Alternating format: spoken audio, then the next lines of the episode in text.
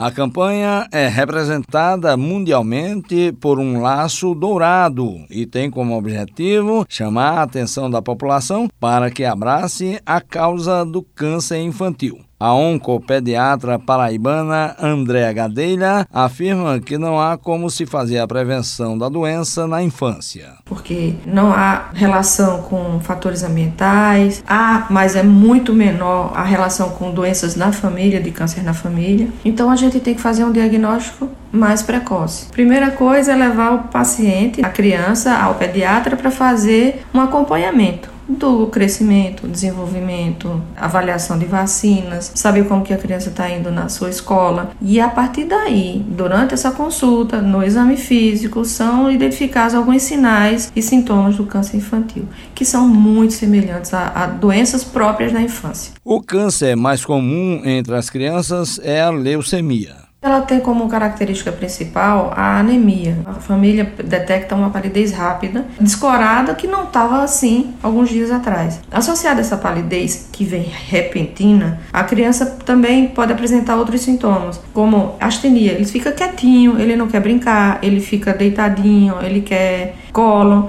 ele não consegue mais jogar bola, não consegue mais ter aquelas atividades normais como qualquer outra criança, ele fica mais paradinho. Então, além disso, a criança também pode ter outros sinais, como sangramento. E isso aí já é uma coisa mais grave, já mostra uma leucemia mais avançada.